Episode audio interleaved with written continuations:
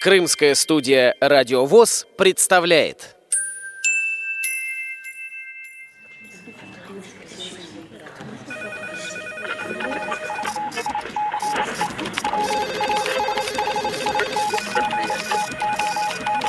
Информационная программа «В курсе».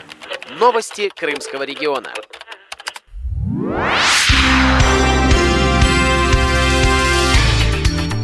Здравствуйте, дорогие радиослушатели! С вами Кристина Рябуха. В арт-кафе Севастопольского филиала Российского экономического университета имени Плеханова прошел конкурс «Клуб незрячих поваров». В нем приняли участие 6 человек, 3 женщины и 3 мужчины. Все, за исключением одной конкурсантки из Симферополя, жители столицы Черноморского флота – Подробнее о мероприятии рассказала Александра Лазарева, один из организаторов, ведущий библиотекарь отдела для слабовидящих Центральной городской библиотеки имени Льва Николаевича Толстого, координатор движения «Белая трость».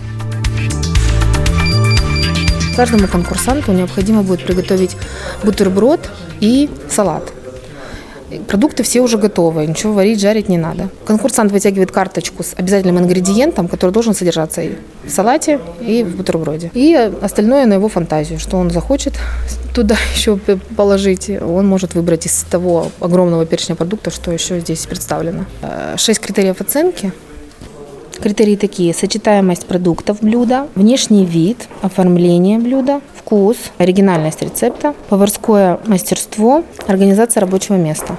Такие критерии, и каждому критерию 3 балла. Э, один – это плохо, 2 балла – норма, 3 балла – хорошо.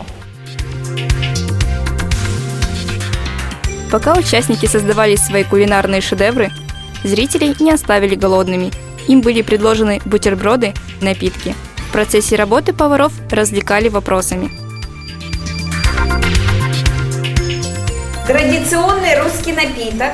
Вас. Правильно. Самый ранний овощ – корнеплод. Самый-самый ранний редис. Вот это редис. Да, да. За разглашение секрета, какого лакомства кондитеру короля Карла Австрийского грозила смертная казнь. Мармелад. Нет, мороженое. Один из участников Член Севастопольской местной организации ВОЗ Вадим Петров поделился методами своей работы –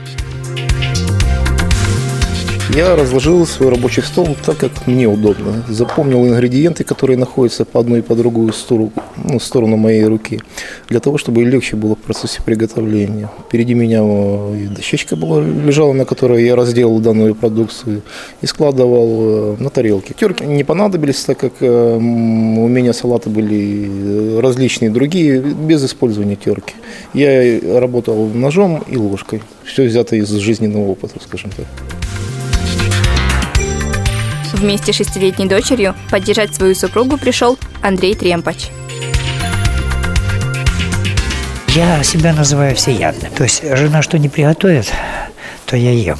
Причем она готовит достаточно вкусно. Ну, в общем-то, у нее хорошо получается печушки всякие такие вот. Она не экспериментирует, она берет готовый рецепт и вот делает.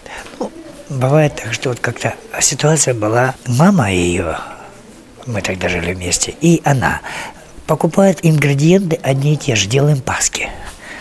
У мамы паски на следующий день бы, а у Марины неделю стоят, а они свежие. Призовыми оказались три места, которые заняли Марина Тремпач, Ульяна Евсевьева и Андрей Федякин. У микрофона была Кристина Рябуха, звукорежиссер Андрей Прошкин. До новых встреч на радио ВОЗ Крым.